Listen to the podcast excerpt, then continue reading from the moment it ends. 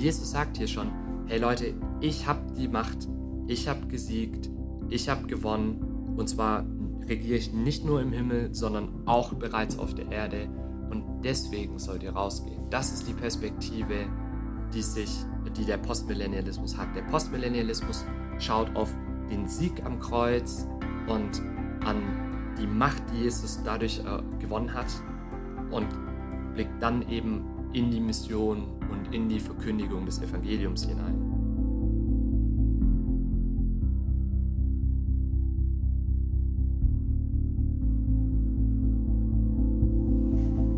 Herzlich willkommen zu Studentenfutter. Richtig schön, dass ihr diese Woche wieder eingeschaltet habt. An meiner Seite sitzt der Sam. Hi guys. Und wir sind mittlerweile in der fünften Folge unserer Eschatologie-Serie. Und zwar geht es heute um den Postmillennialismus. Ja. Wir haben uns jetzt in den letzten vier Wochen allgemein mit dem Millennium beschäftigt Ja. und äh, steigen jetzt in die dritte Folge, wo wir uns die einzelnen Perspektiven genau anschauen. Und nachdem wir jetzt die letzten zwei Wochen den Prämillennialismus angeschaut haben, geht es jetzt in den Postmillennialismus rein. Und ich sag zwar jede Woche, dass ich mich freue, dass wir hier sitzen und dass wir ins Gespräch gerade. kommen. Äh, aber ich muss schon sagen, ich, Ich bin, bin diese Woche besonders optimistisch, Sam. Ja, ich bin auch optimistisch. Ähm, das liegt natürlich an dem Postmillennialismus. Das ist die optimistische Sichtweise und äh, wir werden uns das gleich näher anschauen. Aber sehr kurz gefasst, Postmillennialismus könnte man sagen, heißt, alle schlimme Dinge sind schon vorbei und es gibt nur noch, oder es kommt nur noch Gutes, es wird nur noch besser. Ja, also es gibt echt, ich habe das jetzt in der Recherche auch öfters gemerkt, dass voll viele Vertreter der Sichtweise versuchen auch so ein bisschen das Wort Postmillennialismus so zu umschiffen Mhm. und eher sagen, okay, wir ha- haben hier eine Sichtweise auf die gesamte Eschatologie, Ja. auf die gesamte Endzeit und die ist optimistisch und deswegen nennen wir unsere Perspektive und unsere Theologie optimistische Eschatologie. Genau, und das hängt einfach damit äh, zu tun, und wir haben das schon gesagt, ähm, interessanterweise oder lustigerweise oder komischerweise hängen die vier große Sichtweisen an eben diesem kleinen Wort Millennium, was ja nur einmal in der Bibel vorkommt, in der Offenbarung 20 und definieren sich in Bezug auf diese tausend Jahre, ähm, wann auch immer sie geschehen, was auch immer darunter zu verstehen ist. Und es ist ganz klar, dass manche sagen, hey, ähm, nee, eigentlich unsere Sichtweise ist ein bisschen äh, umfassender und, und ähm, ja, beinhaltet die, den ganzen Blick, die ganze Endzeit und nicht nur in Bezug auf diese tausend Jahre. Ja, dann lass uns doch einsteigen, Sam, und wir gucken uns jetzt in so einem kurzen Überblick den Postmillennialismus nochmal an und äh, schauen, warum alle schlimmen Dinge äh, bereits geschehen sind und kommen dann ins Gespräch, was so die Pro- und Kontraargumente sind, oder? Genau, also es steckt im Namen drin und das haben wir ja auch bereits in, unserem kleinen, in unserer kleinen Einleitung gesehen. Postmillennialismus heißt ähm, die Wiederkunft Christi in Bezug auf das Millennium. Jesus kommt post, das heißt lateinisch nach, nach dem Millennium, also am Ende, am Ende des Millenniums. Und es gibt ähm, historisch gesehen zwei äh, Sichtweisen bei den Postmillennialisten. Ähm, in der Vergangenheit war die, die Mehrheitssichtweise, also es sind beides postmillennialistische Sichtweise, aber ne, in, der, in der Vergangenheit war das so, dass ähm, die Sichtweise war, wir, wir leben jetzt in der Zeit von der Kirche, von der Zeit von der Gemeinde. Jesus hat den Missionsbefehl gegeben, Matthäus 28, 18 bis 20, geht in alle Welt, mache die Menschen zu Jünger, alle Nationen und, und lehret sie, und taufet sie auf den Namen Vaters, Sohnes und Heiligen Geistes und äh, lehret sie alles zu befolgen, was ich euch geboten habe. Und wir sind in dieser Zeit und die historische Sichtweise war, ähm, dieses, ähm, diese Verkündigung des Evangeliums wird erfolgreich sein. Und mehr und mehr Nationen werden äh, unterwiesen werden in dem Evangelium und in der Botschaft von Jesus Christus. Und das Reich Gottes wird sich ausbreiten. Und irgendwann wird ein Punkt erreicht, wo, wo es quasi übergeht in ein Millennium. Jesus ist noch im Himmel, er kommt erst nach diesem Millennium, aber bis das Millennium kann man sich vorstellen als ein künftiges goldenes Zeitalter, wo das Evangelium wirklich ähm, an der Oberhand äh, sitzt oder, oder die, wo, wo die Mehrheit der Welt äh, unter dem Gesetz Christi, also durch Kirche, durch Gemeinde, durch das Evangelium ähm, floriert. Und es, äh, es gibt dann tausend Jahre, mal waren das genau wirklich tausend Jahre, mal einfach eine lange Zeit, eine goldene, goldene Zeit und dann am Ende kommt Jesus Christus zurück und erfindet Glauben auf der Erde. Die ähm, Position heute, die in der Mehrheit ist, sagt nicht, dass es, dass, diese, dass es irgendwann einen Punkt gibt, wo diese goldene Zeit anbricht. Ja, und die meisten Leute, die sagen, dass die tausend Jahre im Postmillennialismus wörtlich zu verstehen sind, sind auch mittlerweile, glaube ich, eher ausgestochen. Genau, genau. Sondern das ist ähnlich wie bei den Arminialisten und die, den Arminialismus schauen wir uns nächste, nächstes Mal an. Ähm, die Mehrheitsposition ähm, heute sagt, mit der Auferstehung von Jesus Christus, mit seiner Himmelfahrt, ähm, dass er sich dann zur Rechten des Vaters gesessen hat im Himmel auf dem Thron und mit der Ausgießung des Heiligen Geistes zu Pfingsten, so hat das Millennium begonnen, weil das Millennium beschreibt eine Zeit, in dem Jesus Christus regiert und er tut das jetzt. Hm. Er regiert vom Himmel aus zu Rechten des Vaters. Und das, und das Millennium ist somit die ganze Zeit, bis Jesus Christus wiederkommt. Und anders, das werden wir auch nächste Woche sehen, als die Arminialisten, sind die Postmillennialisten eben hier optimistisch und positiv. Sie glauben, dass das Evangelium tatsächlich durchdringen wird bis ans Ende der Welt in allen Nationen und wird ähm, genau und wird ähm, wird die Welt im, im besten Sinne erobern. Also die, die, Menschen, Nationen, nicht nur Individuen, sondern ganze Nationen und ganze Gesellschaften ähm, werden unterwiesen werden ähm, in dem Evangelium, in der, in, der, in der Lehre von dem Königreich Gottes und Jesus wird eines Tages wiederkommen und er wird eben ein, eine Welt äh, finden, die, die ähm, christianisiert worden ist. Mhm. Genau. Genau, also das heißt, nach diesem Millennium oder nach dieser Zeit, äh, eben für die, für die heutigen Postmillennialisten ist die Zeit jetzt nicht genau 1000 Jahre, sondern mhm. einfach eine lange Zeitperiode, bis irgendwann das Evangelium durchgedrungen ist. Das heißt ja nicht, dass es keine Sünde mehr gibt oder, oder nie oder es gibt keine Nichtchristen mehr. Das heißt einfach, ähm, dass, dass die Regierung oder die Herrschaft Christi, die jetzt schon besteht im Himmel, auf der Erde deutlich sichtbar geworden ist hm. auf der ganzen Welt. Und dann wird Jesus wiederkommen, ähm, zu, dass, die, dass die Toten alle auferstehen zum neuen Leben. Es geschieht das letzte Gericht und dann kommt der hm. neue Himmel und die neue Erde. Hm. Ja, das ist, also ich finde den Postmillennialismus in der Hinsicht total interessant oder spannend, ähm, weil er eben diesen Anspruch hat, beziehungsweise, weil wenn man Leuten zuhört, die ihn vertreten, dass die eigentlich enorm wenig über äh, die Offenbarung, beziehungsweise über diese eine Passage, wo es um das tausendjährige Reich geht, tatsächlich sprechen. Und selbst du hast jetzt gerade auch in deiner Erklärung und wie du das aufgebaut hast, viel mehr über andere Bibelstellen geredet und über andere Schwerpunkte, die in der Theologie praktisch gemacht werden oder Dinge, die im Neuen Testament auftauchen, als jetzt konkret über das Millennium, das tausend Jahre stattfindet oder diese eine Regentschaft, die Jesus einsetzt, nochmal ganz neu, ganz bewusst mhm. auf der Erde, äh, sondern du hast es so ein bisschen als was Konstantes, Langsames eben beschrieben. Ja. Und so hast du es mit dem Königreich Gottes in Verbindung gebracht oder mit mhm. dem Reich Gottes. Und das ist im Endeffekt ja genau der springende Punkt, würde ich sagen, was die Postmillennialisten ausmacht. Weil sie eben sagen, wir wollen unsere Perspektive auf die Eschatologie nicht alleine ausschließlich aus dem Buch der Offenbarung oder aus den letzten drei Kapiteln der Offenbarung rausziehen, sondern. Das wäre das wär der Vorwurf von Postmillennialisten gegenüber Prämillennialisten, genau, dass sie das ja. tun. Ja. Mhm. ja. Also es scheint manchmal, dass, oder der Vorwurf ist klassischerweise, dass sie sagen, okay, in der Eschatologie, also wir versuchen konsistent alle unsere Bereiche in der Theologie miteinander in Verbindung zu bringen. Wir können nicht die Art und Weise, wie wir gerettet werden, mit der Person Jesus Christus trennen. Das funktioniert nicht. Wir können die einzelnen Bereiche der Theologie oder wir sollten das besser gesagt nicht machen, dass wir diese Bereiche der Theologie oder der Dogmatik voneinander trennen. Mhm. Und das ist genau der Vorwurf, den die Postmillennialisten eben den Prämillennialisten machen, dass sie sagen, ihr versucht immer konsistent zu sein, aber wenn es um die Eschatologie geht, dann ist es so ein Kapitel für sich. Das ist das eine, der eine Teil der Theologie, der weggelassen werden kann ähm, oder der beziehungsweise zu viel zu wichtig genommen wird und der dann ausschließlich aus diesen vier, fünf Stellen, die man im Neuen Testament hat, oder Ja. also diese paar Verse im Neuen Testament und die paar Stellen, die es im Alten Testament in Daniel und ich glaube in Hesekiel noch gibt, dass die so isoliert betrachtet werden und dann war es das.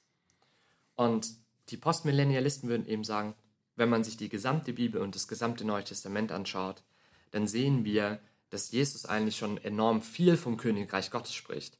Und dass eigentlich eben, wenn wir, was, was Jesus uns versucht mitzugeben über sein Leben und über sein Werk und über seine Lehre hinweg, ist genau das, dass es eben, dass sein Reich bereits angebrochen ist und dass das ja sich langsam, langsam ausbreitet. Also wenn wir allein an die äh, Gleichnisse denken, die Jesus über das Königreich Gottes genannt hat, wir, Ja. das Senfkorn zum Beispiel. Ja. Gottes Königreich ist wie ein kleines Korn, was sich konstant und kontinuierlich Also ausbreitet. es fängt richtig klein an Ja. als Senfkorn, aber Ja. wächst, dass es mal der größte Baum ist im Garten. Ne? Genau. Das und Post, ist, ja. Postmillennialismus würden klar sagen, guck mal, also das ist doch offensichtlich, dass das Königreich Gottes, was ist, was konstant über eine Zeit unaufhaltsam wächst. Ja. Und Postmillennialisten würden auch sagen, ähm, als Jesus den Missionsbefehl gegeben hat, und das ist, glaube ich, der meistvergessenste Vers, wenn man, oder also das zeigt, finde ich, auch nochmal richtig gut, was passiert, wenn man Verse aus dem Kontext reißt. Jesus sagt nicht, ähm, geht hinaus in alle Welt und versucht euer Bestes. Es wird richtig hart und richtig schwer, aber versucht trotzdem die letzten paar äh, von mir vorherbestimmten, erwählten Christen zu retten, indem ihr ihnen das Evangelium verkündigt und dann geht gemeinsam ähm, auf das Rettungsschiff. Äh, jetzt mal provokativ ausgesprochen, sondern Jesus fängt eigentlich damit an, indem er sagt, mir ist gegeben alle Gewalt im Himmel und auf Erden. Und hier steht, ist gegeben und wird nicht irgendwann mal gegeben worden sein. Das heißt, Jesus fängt Und darum schon, geht, weil ich bin, ich Genau. bin mit euch und ich Ja. habe die Autorität, die. Genau. Okay. also mir ist gegeben alle Gewalt im Himmel und auf Erden.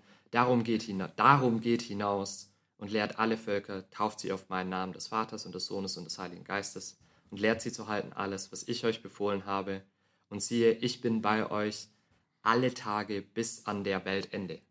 Ja. Also Jesus sagt hier schon, hey Leute, ich habe die Macht, ich habe gesiegt, ich habe gewonnen und zwar regiere ich nicht nur im Himmel, sondern auch bereits auf der Erde und deswegen sollt ihr rausgehen. Das ist die Perspektive, die sich, die der Postmillennialismus hat. Der Postmillennialismus schaut auf den Sieg am Kreuz und an die Macht, die Jesus dadurch äh, gewonnen hat und blickt dann eben in die Mission und in die Verkündigung des Evangeliums hinein.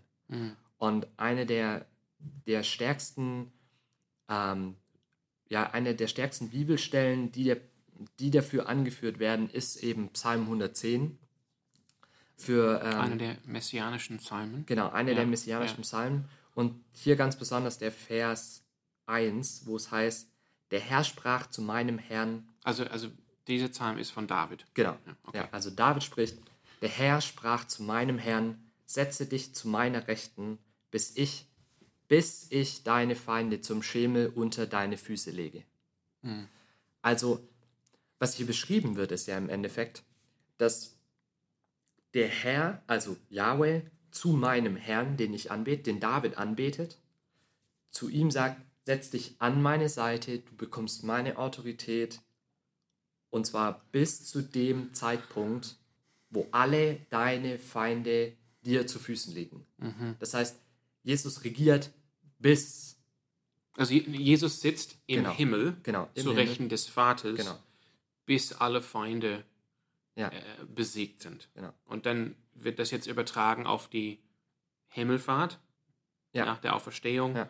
dass Jesus jetzt zu Rechten des Vaters sitzt im Himmel und er wird da bleiben, eben bis alle Feinde hier auf Erden besiegt sind. genau, ja. Und, der, und darum wird er erst wieder kommen, Ja. nach dem Millennium sozusagen, wenn die ganze Welt unter der Herrschaft Christi sichtbar Ja. lebt. Ja. Eben, also der, der Punkt im Endeffekt, den der hier versucht wird, also der Versuch gemacht zu werden, hier ist der, dass man eben sagt, hier ist nicht die Rede davon, dass Jesus im Himmel ist und im Himmel regiert und wartet und wenn alles, wenn alles richtig schlimm gekommen ist, dass er dann kommt, um irgendwie die Letzten zu retten oder die Ordnung wiederherzustellen, mhm. sondern dass er eben regieren wird bis zu dem Zeitpunkt, wo wirklich alle Feinde, alle niedergelegt sind. Und das ist vielleicht wichtig zu nennen, dass das eben der Vers aus dem Alten Testament ist, der am meisten im Neuen Testament, äh, also der Vers im Alten Testament, der, mit am, der am meisten im Neuen Testament zitiert wird. Psalm 110. Psalm 110, Vers, Vers 1. 1. Jesus zitiert ihn, um ähm, die Göttlichkeit des Messias mhm. her, ähm, zu verknüpfen. Ja. Indem er sagt, hey, wie kann das sein, dass David, der ja als der Gesalbte gesehen wird, ja. dass selbst er zu jemandem nochmal Herr sagt. Wie also, kann David zu seinem Sohn Herr, Herr sagen? Ne? Genau, ja. ja. Mhm. Oder zu seinem Nachkommen. Ja. Ähm, und Paulus benutzt genau diesen Vers in 1. Korinther 15. Und das ist, glaube ich, das Kapitel, was jetzt in den letzten Wochen öfters auch mal aufgetaucht ist. Die Lehre von Paulus über die Auferstehung. Genau, über die Auferstehung. Und in diesem Kapitel gibt es einen kleinen Teil, nämlich äh, die Verse 20 bis, was ist das? 34 wo es dann eben darum geht, was jetzt die Auferstehung mit der Endzeit auch zu tun hat. Und er sagt eben, dass der Tod, also in Vers 15, äh, in 25 zitiert er, denn er muss herrschen, er muss herrschen, bis Gott, und jetzt kommt das Zitat, alle Feinde unter seine Füße gelegt hat. Das wäre die Anlehnung an Psalm 110.1. Genau, das okay. wäre die Anlehnung. Und Paulus sagt, er muss herrschen. Also er herrscht bereits und er muss so lange herrschen, bis alle Feinde unter seine unter seine Füße gelegt werden. Und dann heißt es in Vers 26, der letzte Feind, der vernichtet wird, ist der Tod. Mhm. Und da wird eben gesagt, okay, das ergibt nur Sinn, wenn Jesus am Ende des Millenniums wiederkommt. Mhm. Wenn praktisch alle Feinde, wenn das Evangelium sich so weit ausgebreitet hat in der Welt, dass immer mehr der, der christliche Glaube und der Leib Gottes irgendwie spürbar und sichtbar und erlebbar wird und dass niemand mehr das Evangelium irgendwie eindämmt und versucht zu bremsen. Und dann kommt Jesus wieder und vernichtet praktisch in seiner Wiederkunft den, den letzten Feind, der zu dem Zeitpunkt noch existieren wird, nämlich der Tod. Ja. Und das ist ja das, was Jesus klassischerweise macht, wenn er wiederkommt und die gesamte Auferstehung der Toten passiert und dann das Gericht kommt und der ewige Zustand. Genau, er kommt, er kommt zurück. Ja. Alle anderen Feinde sind schon besiegt. Genau. Nach dieser postmillenistischen Auffassung. Er besiegt dann den Tod. Ja. Und dann gibt es das Gericht und dann startet ähm, neuer Himmel und neue Erde. Ne? Also so, so ist der Tod wirklich der letzte Feind und alle anderen sind bereits besiegt. Ja. Genau. Und das würde eben dafür sprechen, dass Paulus hier davon ausgeht, dass mit der Wiederkunft Jesu der Tod besiegt ist, aber in der prämillennialistischen Perspektive im ja. Millennium, oder ein, genau, im Millenn, das Millennium wird eigentlich allgemein durch die Perspektiven, egal wie sie zum Millennium stehen, ja so verstanden, dass dort nach wie vor der Tod genau. herrscht. Genau. Das heißt, das wäre jetzt ein, ein Argument für das, den Postmillennialismus, genau. aber es würde auch passen zu dem Amillennialismus. Genau. Schauen ja. wir uns ja. nächste Woche an. Aber eben gegen den Prämillennialismus in historischer und in dispensationalistischer Form, eben weil dann kommt ein künftiges Millennium ja. Jesus ist eigentlich da, ja. aber der Tod herrscht trotzdem herrscht noch. Trotzdem ja. noch ja. ja. Okay.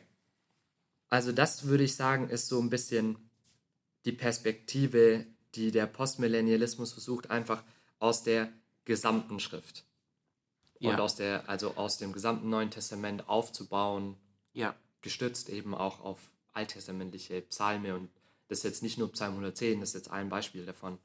Und ich meine, Jesus hat ja gesagt, das, das war Jesu, Jesu Predigt, war die Predigt, hey Leute, das Königreich Gottes ist da. Es ist vielleicht noch klein und es ist angebrochen in diesem ersten Samen, aber es kommt. Oder der Sauerteig, der sich durchwirkt durch die.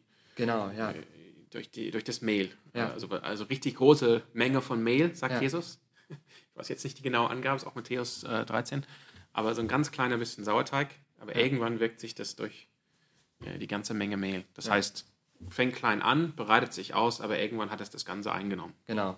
Ja. Und es geht vorwärts. Und wenn wir wirklich daran glauben, und das ist vielleicht schon so ein Vorgriff, oder das kommt dann, wenn wir jetzt über die Anwendung oder die Auswirkungen des Postmillennialismus auf unser Leben als Christen betrachten, ähm, wir leben im Endeffekt dann, oder Jesus hat gesagt, hey, ich bin gekommen und ich habe das irgendwie geschafft. Die, die, die Auferstehung und der, der Tod am Kreuz, der hat wirklich was verändert. Der hat wirklich was gebracht. Die Weltgeschichte hat sich dadurch verändert. Mhm. Und Jesu macht es so stark, dass sie unaufhaltsam ist. Ja, genau. Also das ist, das ist, daher kommt der Optimismus. Ne? Ja, daher kommt der Optimismus. Wenn Jesus sagt, geht in alle Welt und mache die Menschen zu Jünger, dann wird das auch geschehen. Ja. Nicht nur ein paar wenige hier und da, sondern äh, viele werden Hm. zu Jesus kommen und viele werden gerettet. Wenn Jesus sagt in Matthäus 24, 14, auch ein Lieblingsvers von mir, Ja. also unabhängig davon, ob ich jetzt Postmillennialist bin oder nicht, das bleibt ein Geheimnis. Äh, dieses Evangelium des Königreichs wird allen Nationen gepredigt. Also das ist eine sichere, das ist jetzt nicht äh, mal gucken und hoffentlich, und, ähm, sondern das wird geschehen. Also es, es ist eine Sichtweise, die sehr stark ähm, den Sieg von Jesus Christus wahrnimmt und, und auch dann entsprechend Ja. Gewissheit in die Zukunft schaut.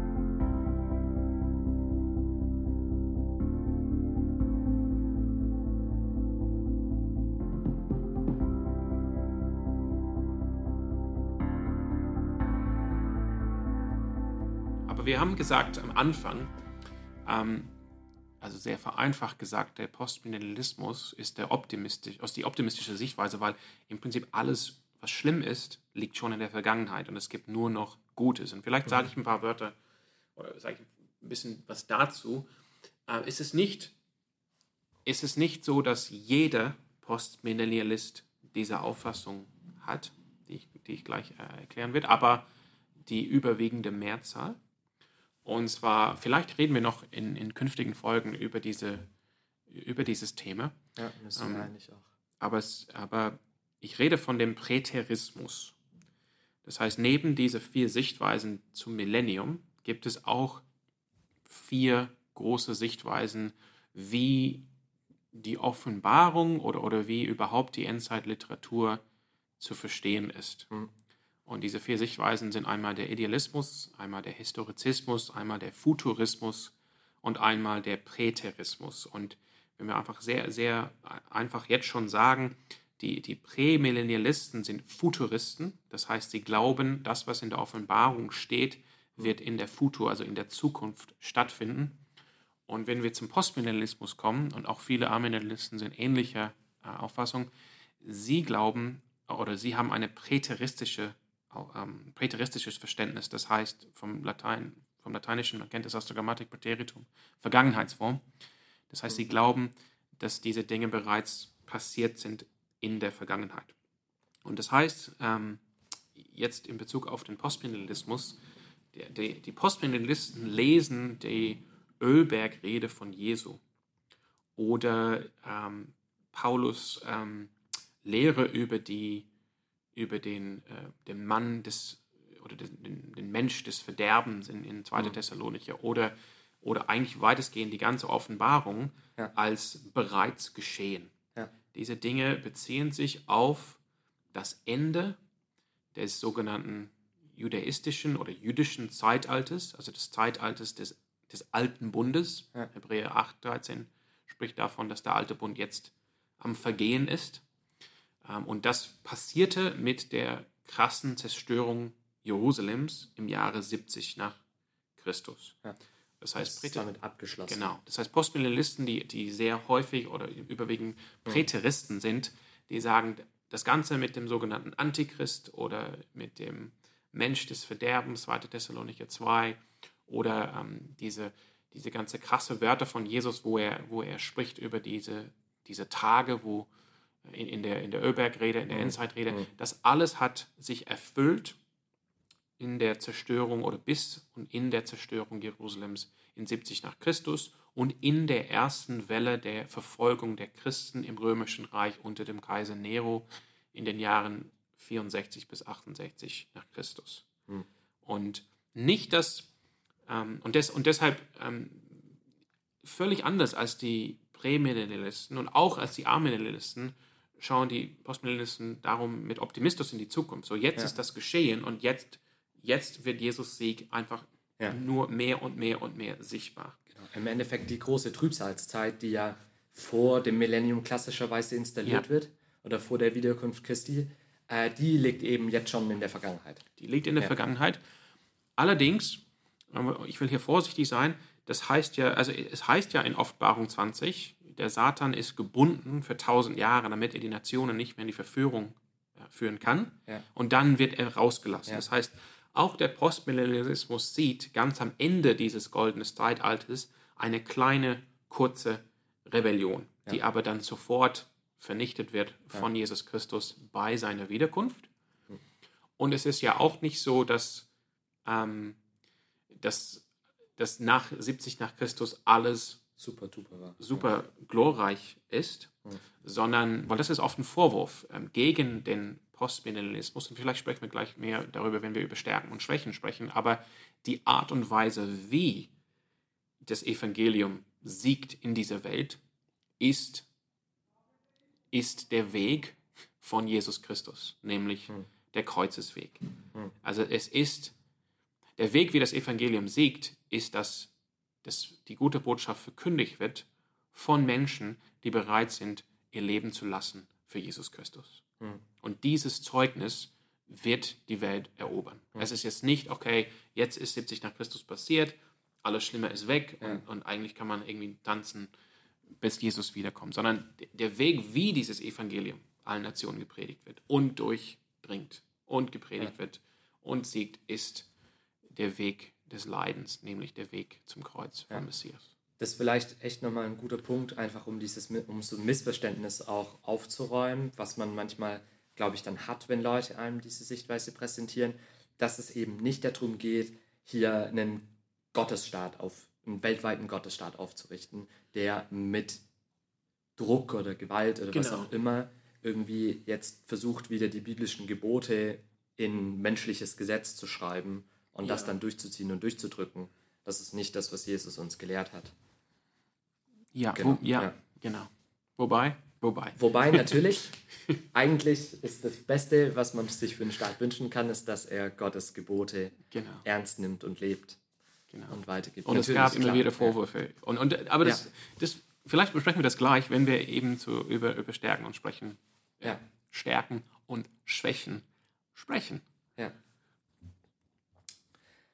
ja ähm, wir haben jetzt echt viel Positives gesagt. Äh, ich würde sagen, ich, eine der entscheidenden Schwächen oder Probleme oder Herausforderungen des Postmillennialismus ist nun mal die Sichtweise oder die Stelle in Offenbarung 20. Würde ich Ja. persönlich Mhm. würde ich persönlich schon auch sagen. Die, die Stelle in Offenbarung 20 ist nun mal, oder spricht nun mal von, von einem krassen, von einem krassen Ereignis. Und man muss schon in einem, in einem tieferen Blick oder in einem tieferen Verständnis sich die Teile nochmal anschauen. Und ich kann verstehen, dass viele Leute eben sagen würden, okay, hier steht, dass der Satan gebunden wird und dass er mit, dem, mit der Schlange und mit dem Drachen für tausend Jahre eben in einen Abgrund geworfen wird und dass dieses Ding versiegelt ist. Und dass man halt sagt, okay, aber stopp mal, wenn wir in die, in die Geschichte der letzten 2000 Jahre gucken oder in unsere heutige Zeit, wir sehen so viel Versuchung, wir sehen so viel Einfluss des Teufels. Wie kann das sein? Also, das ist ja Schwachsinn zu sagen, der Teufel ist jetzt schon gebunden und wir befinden uns gerade im Weg oder in diesem Übergang des Millenniums. Das ist der Vorwurf von den Prämillennialisten Genau, ja. gegen Post, aber auch gegen Amillennialisten, Ja. Die auch sagen, diese, das Gebundensein von Satan ist geschehen, als Jesus Christus ähm, ihn gesiegt, besiegt hat am Kreuz. Genau, ja. Das ist, das ist das. Jesus hat praktisch nach dem prämillennialistischen Sichtweise diese Verse schon bereits erfüllt. Und diese Bindung des Satans spricht eben, weil es heißt hier dann in äh, Vers 3, also er wird in den Abgrund geworfen und, verschl und verschlossen und man setzte ein Siegel oben drauf, damit er, damit er die Völker nicht mehr verführen sollte, bis vollendet würden die tausend Jahre. und was die Prämillennialisten eben als Erwiderung auf, auf diese Schwäche oder auf, diesen, äh, auf dieses Argument eben geben, ist. Die Postmillennialisten. Äh, die Postmillennialisten, ja. tut mir leid. Dass sie eben sagen. Also, die, Moment, das also einfach klarstellen. Ja. Die Prämillennialisten, Prämillennialisten sagen, schauen wir uns die Welt an. Wollt ihr wirklich sagen, dass Satan gebunden ist? Ja, genau. Ja, und die Postmillennialisten sagen? Ja, er ist wirklich gebunden in dem Bereich, dass es nicht für den Satan nicht mehr möglich ist, die Verkündigung des Evangeliums und die Ausbreitung des Königreichs Gottes aufzuhalten. Ja.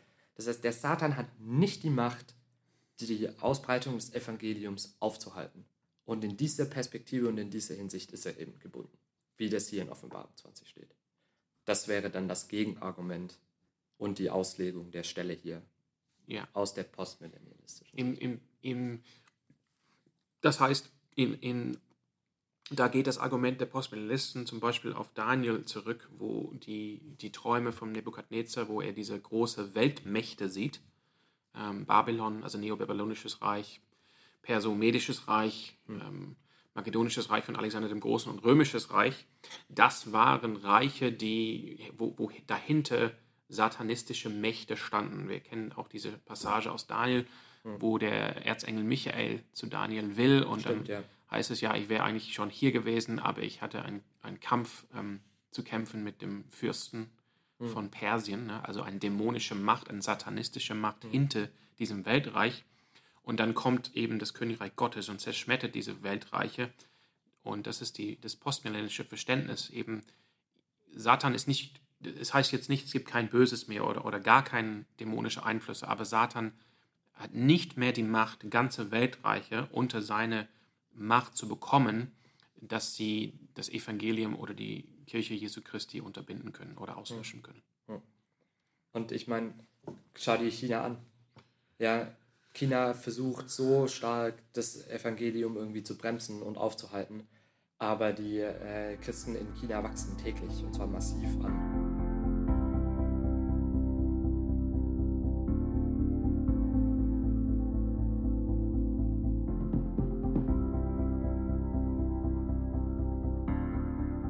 Vielleicht bevor wir, ähm, weil du hast auch gesagt, wir waren oder wir haben sehr viele positive, ich meine, das ist eine optimistische Sichtweise. ähm, man will auch positiv sein und es, ja, ich würde mich freuen, wenn das so wäre. Ne? Ich glaube, ja. das, ist, das ist auf jeden Fall so. Ähm, vielleicht sprechen wir noch kurz über, ähm, über Postmillennialisten. Ähm, eben, du hast, du hast vorhin gesprochen, so es geht hier nicht um die Errichtung eines Gottesstaates. Ich meine, wenn, wenn wir als Christen, auch wenn wir als Christen hier im Westen dieses Wort hören, Gottesstaat, dann ja. ist das jetzt kein positiver Begriff, sondern eher, das hört sich an wie Unterdrückung und Enge und Repressionen und so weiter. Ja. Ähm, dennoch, also die Postmillennialisten würden sagen, es geht jetzt nicht darum, die Menschheit zu erzwingen, Christen zu werden und wir unterdrücken diejenigen, die das nicht wollen. Hm. Ähm, allerdings geht es schon darum, dass Christen Einfluss nehmen in der Gesellschaft hm. und arbeiten, dass christliche, ich meine, um das jetzt relativ nett zu sagen, christliche Werte ähm, zum Ausdruck kommen in unserer Gesellschaft, in unserer Gesetzgebung, in den verschiedenen Bereichen der Gesellschaft. Und ähm, darum, äh, oder es gibt einige Entwicklungen oder, oder Bewegungen, ähm, die, die dem Postmillennialismus nahestehen. Das wäre zum einen den, den äh, Dominionismus in den Vereinigten Staaten von Amerika oder man kennt das vielleicht ähm, aus anderen Quellen, die Seven Mountain Theology. Ja, ja. Sagt dir das was? Ja. Du sollst. Ja, okay. Aber, sorry. Warum? Ja, sag mal. Erklär, erklär doch mal kurz, was das also ist. Seven Mountain Theology ähm, geht zurück auch auf Postmillennialisten oder, oder auf Theologen, die Postmillennialisten waren in Bezug auf die Endzeit, nicht nur, also es waren, liegt nicht nur an ihrem Postmillennialismus, aber es geht darum, dass es verschiedene äh, Bereiche der Gesellschaft gibt, wie zum Beispiel Regierung oder Bildung oder die Künste oder Kirche oder Familie und so weiter. Und das, ähm, weil, weil eben wir diese optimistische Sichtweise haben, das Evangelium wird segnen, es wird mehr und mehr Menschen erreichen, die Nationen werden zu Christus kommen, ähm, dann ist sozusagen der, die Verheißung da, lasst uns Einfluss nehmen, dass diese Bereiche der Gesellschaft christianisiert werden. Ja. Und darum sollen Christen aufstehen und christlich auftreten in, bei, in der Kunst oder in der Regierung und so weiter. Hm. Also das, das beobachtet man. Das ist, ja. das ist eine, eine, eine, wahre, echte, reale Bewegung oder Theologie, äh, die es heute in unserer Zeit gibt. Ja, aber das Problem an der Seven, Seven Hill Theology Seven Mountain. oder Seven Mountains ist im Endeffekt, ich, ich weiß nicht, ob es Postmillennialisten waren, die ursprünglich diese Idee hatten, aber so aus meinen Recherchen ist die halt extrem stark mit dem, mit dem Wohlstandsevangelium verknüpft, gerade in Amerika. Und dass es eben viel darum geht, Einfluss zu gewinnen, indem wir, äh, weil Gott uns diesen Wohlstand und diesen Einfluss und diese Macht und dieses Politische übergeben will und mhm. wir regieren sollen. Und ganz, ganz stark damit verknüpft, dass Apostel und Propheten in diese Ämter gesetzt werden sollen. Ja, okay. Das um ist, das, ja. Und so, so wie ich das verstanden habe, kommt die Seven Mountain Theology aus äh, einer hypercharismatischen Richtung und Strömung und Bewegung und wird von, von so Gemeinden wie Bethel und so vertreten. Mhm. Ganz stark und von denen auch gepusht. Und hat eben, genau, und kommt eher aus einer Prophetie, äh, die, jemand, die einem von, von diesen, von den Leuten, die sich selber auch ähm, Propheten und, ja, die sich selber Propheten nennen, also dass das eher so die Wurzel oder die Quelle ist und dann und dann daraus entstanden ist, aber jetzt nicht direkt aus einer biblischen Perspektive des Postmillennialismus. Aber da, also mhm. kein, kein Garant, aber das ist das, als ich mich mal so, so ganz sporadisch nebenher mal damit beschäftigt habe, so was viel auch damit in Verbindung steckt und verknüpft wird. Ja. Deswegen bin ich da eher ein bisschen vorsichtig. Ja, ja, äh, das, das, das darfst du auch sein. Ja. Ne? Ähm, dennoch gab es diese Einflüsse bereits äh, davor, also ja. in der Zeit davor. Also das, der, der Postmillennialismus hat eine lange Geschichte, vor allem in ja. der presbyterianischen äh, Tradition. Und ähm, da gibt es halt Denke wie der, der ehemalige Premierminister der, der Niederländer, Abraham Kuyper, der auch äh, Theologe war. Und, und er genau aus diesem Grund hat er sich engagiert in seine Gesellschaft. Ne? Also das geht viel ja. früher als jetzt und, dieses Seven Mountain Theology ja, ja, an sich.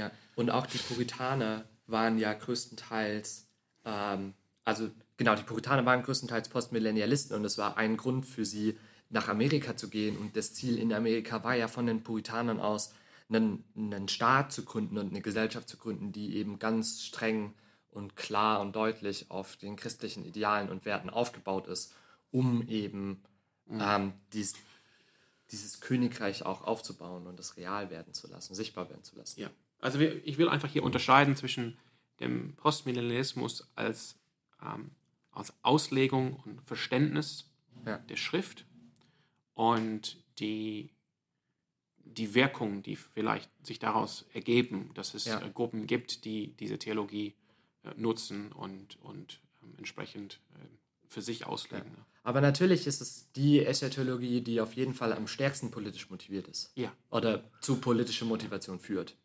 Ja. Und, wir, und ja. ich würde, also ich kann für mich sprechen, ich würde jetzt nicht grundsätzlich sagen, dass das, es, das negativ, dass es negativ ist. Ich glaube, als Christen sollen wir. Hm.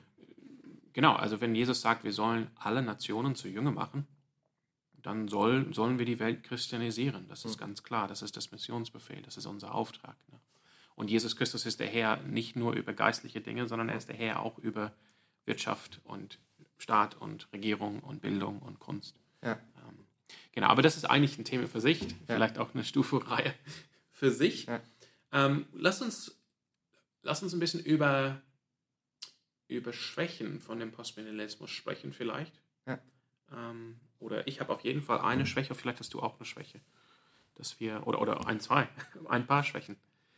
Genau. Ähm, wir haben ja, als wir über ähm, historische über historischen Prämillennialismus und dispensationalistischen Prämillennialismus gesprochen haben, haben wir nicht nur die Stärken oder, oder das, was uns ähm, ermutigt, an diesen Sichtweisen gesprochen, sondern wir haben auch über Schwächen.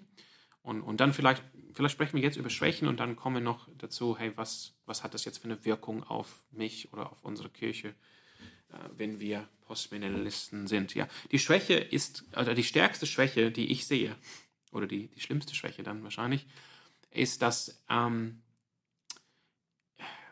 ist das Problem, dass mit dem Postmillennialismus eigentlich ähm, mehr und mehr oder immer mehr ähm, die, die, die eigentliche neutestamentliche Aussicht für das Leben eines Christen und für das Leben der Kirche verschwindet.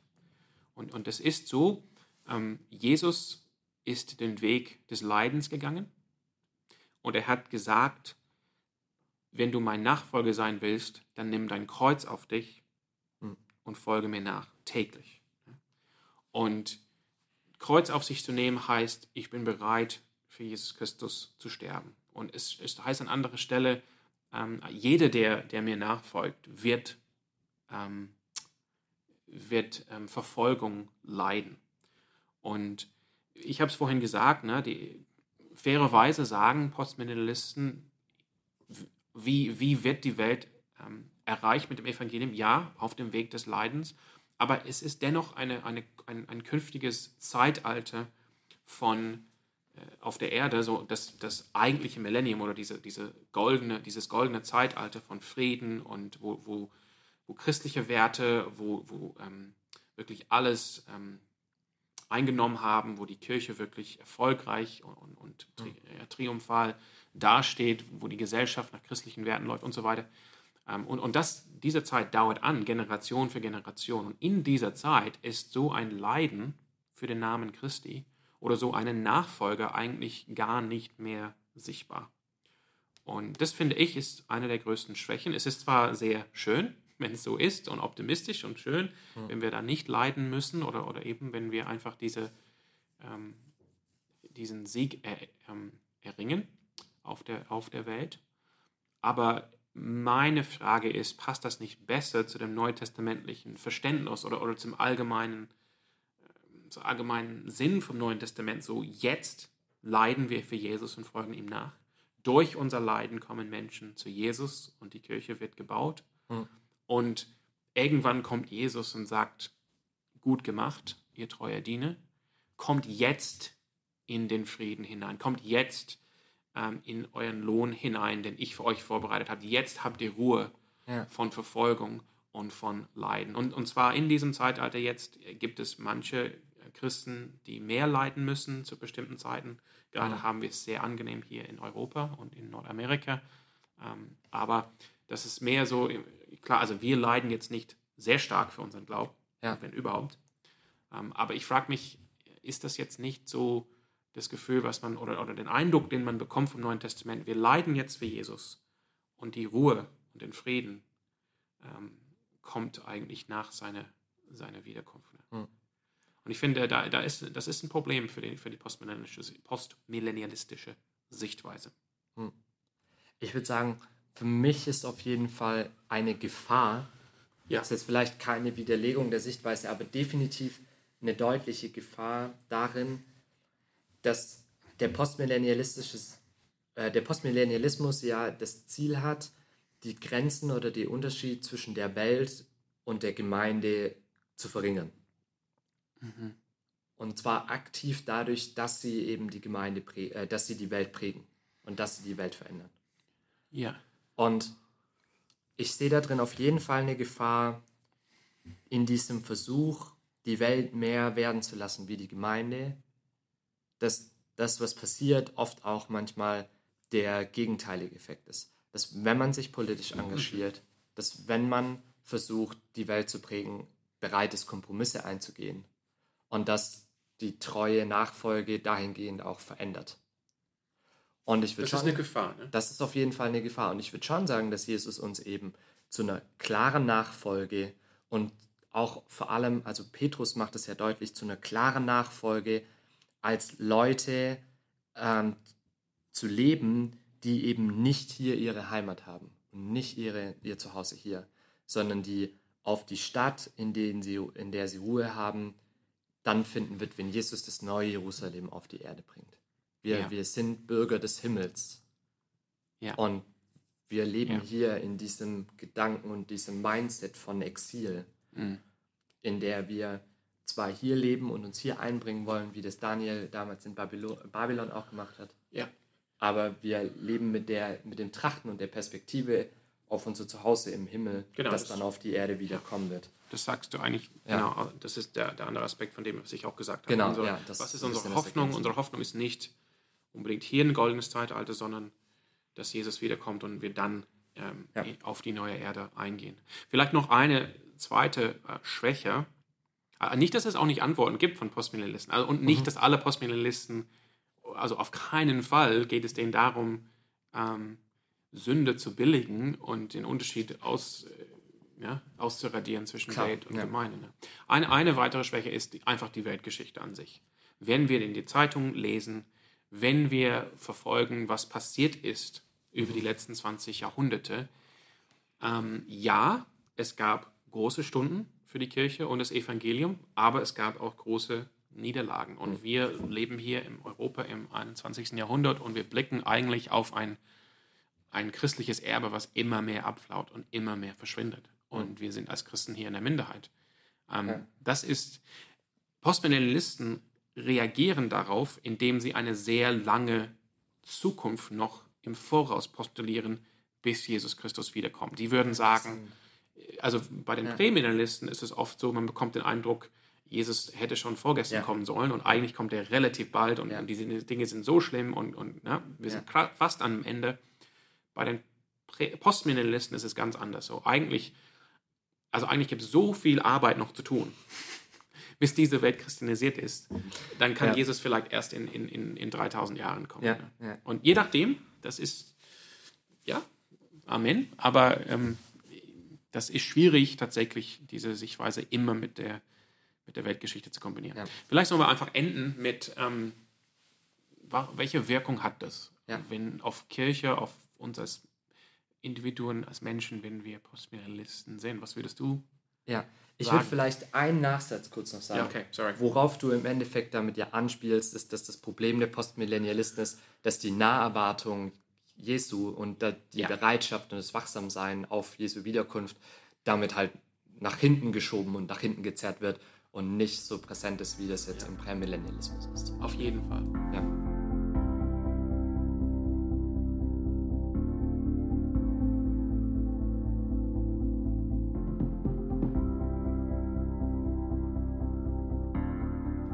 Ich würde sagen, dass die Wirkung des Postmillennialismus auf den Christen die stärkste der vier, der, der drei Sichtweisen oder der vier Positionen ist.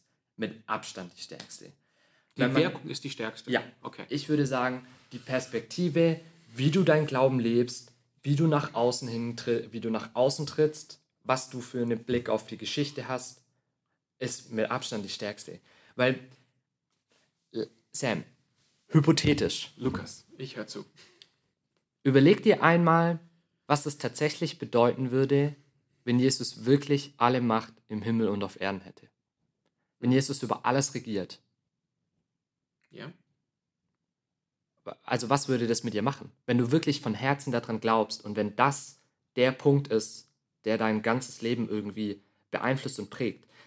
Ich meine, also, das ist, der- oh, das ist doch so krass äh, und, und so groß und so mächtig, dieses Statement, dass es fast schon überhaupt nicht möglich ist, das wirklich von ganzem Herzen zu glauben, weil es im Endeffekt bedeutet, dass nichts zu groß ist und dass der König, dem du nachfolgst oder dem wir nachfolgen, alles schon bereits besiegt hat, dem nichts zu groß ist.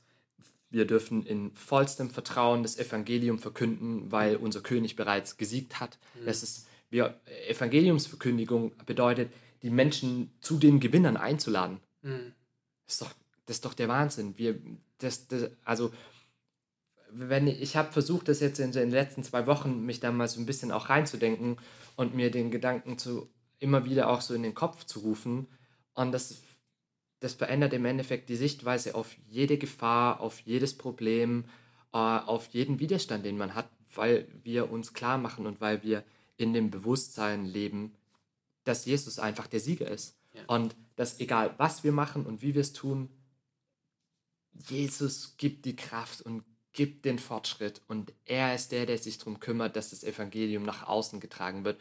Und wir, das Einzige, was wir machen, ist, als, also als Postmillennialist ist das Einzige, was man dann machen würde, ist, wie mit einem Surfbrett auf diese Welle aufzuspringen und einfach mitzureiten Ja. und zu sehen, wie Gottes Königreich gesiegt. Ja, ja ich glaube, ich würde dir zustimmen. Ich glaube, dass die, die Wirkung ist eben dieser Optimismus. Ja. Also, und kein unbegründeter Optimismus aus, aus, Ja. aus der Sichtweise der Postmillennialisten, sondern ja, äh, das Welt wird erreicht für Jesus. Ja. Das Evangelium wird gepredigt. Die Menschen werden zu Christen. Und.